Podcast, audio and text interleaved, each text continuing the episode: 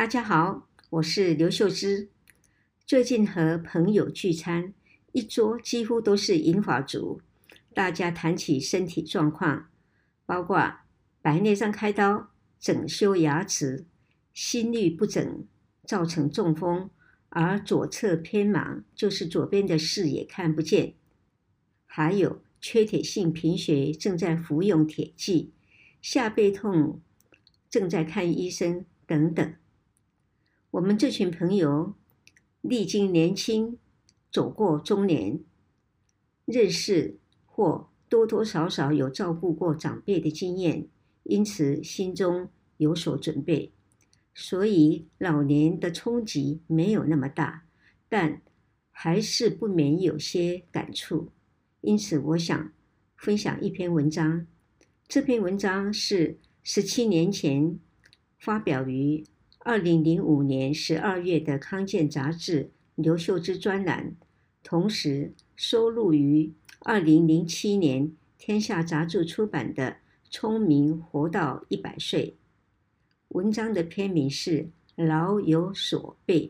现在就让我们来听听这篇文章吧。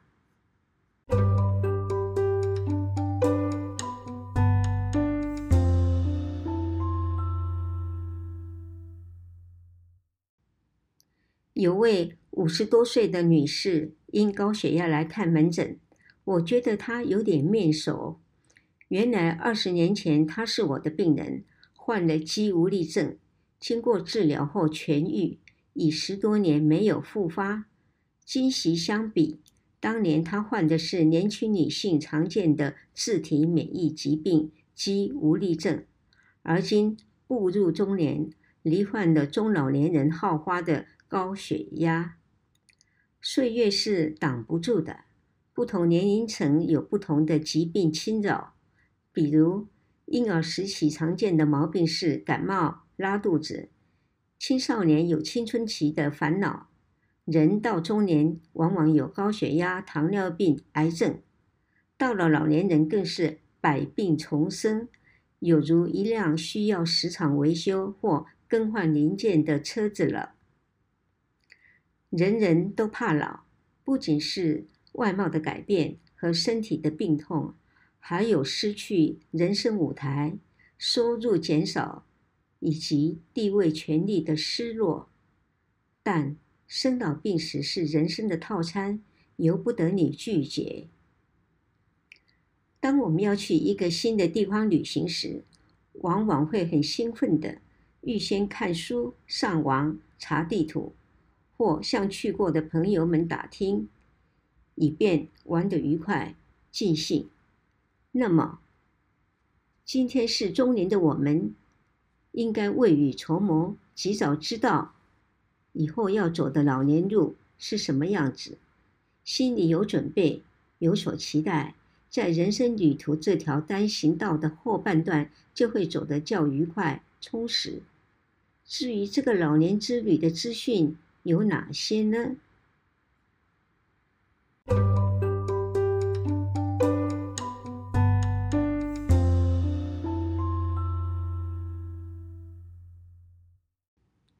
第一点，熟悉疾病。随着年龄的增长，各种器官退化性或慢性疾病会逐渐侵袭。看看自己的长辈、周遭或路上的老人家，就不难想象。一大堆可能发生的疾病了，如关节炎、高血压、心脏衰竭、骨质疏松、中风、癌症、失眠、便秘、白内障等等。当然，这些疾病不会全发生在你身上，但事先了解，等疾病来临，就会知道应如何面对、因应、寻求医疗与帮助。当痛苦来临，便可以坦然与之相处。或自我调适。第二点，角色转换，价值观改变。老年人由职场上退下来，失去了原有的工作及权利，很可能在家中也会失去主导地位。这种失去及失落的恐惧，常会造成不安、落寞，甚至忧郁。我们在出生后，先是不断地获得成长茁壮，取得学位，找到工作，获得肯定，接着慢慢老去，最后逐渐失去地位、健康、收入、亲人。这时就要改变价值观，转换心境，卸下了生活重担，获得自由而喜悦，并寻求新的事物与兴趣。变老的好处之一，就是能放下受人肯定的需求，可以自在做自己，不在乎别人怎么看你。以前可能是站在舞台中央，现在就要在台下做个欣赏者。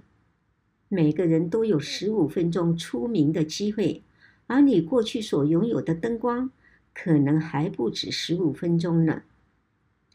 诗人朗费罗讲得很好，他说：“老年救助青年，是一个良机，虽然他外貌不同。当黄昏的薄暮缓缓退去时，天空浮现的白昼时看不见的星辰。”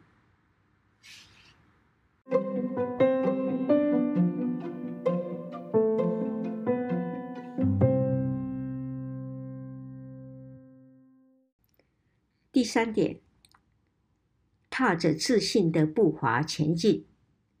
年纪渐大，体力当然不如从前，不能再像以前的活蹦乱跳，也不能再说想当年我如何如何了，不能再像以前打了一个晚上的麻将。第二天清早又去打高尔夫球，这样不累倒才怪。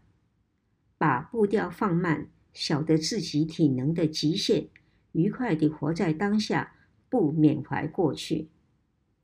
而且最好一次只做一件事，专心一意地去做一件事，专心地吃饭，专心地看报，如此脚步自然就会放慢，心平气和。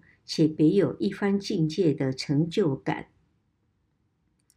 第四点，迈向成功的老年，虽然年老无可避免，但许多医学文献均报道，中年时多运动，每天散步至少四十分钟，多动脑，吃七分饱，喝少许酒，不抽烟，多交朋友，保持正面心态及愉快心情。并且持之以恒，即可以有成功优雅的老年。而且，人的大脑还有与生俱来的可塑性，可以弥补老年退化之后的不足。比如，脑部功能性磁振造影检查显示，当正常老年人的记忆表现得与年轻人一样好时，老年人所利用到的脑部区域，也就是脑细胞，较年轻人多，表示我们的脑部有足够的储存及代偿能力，让老年人多用脑力、脑细胞，即可与年轻人表现一样好。年龄是件很奇妙的事。它带领着我们走过人生的四季，生老病死，也就是春生、夏长、秋熟、冬藏。在每个季节各有不同的面貌及风情，就全看你怎么欣赏与对待这个岁月的礼物了。今天就分享到这里，我们下星期六见。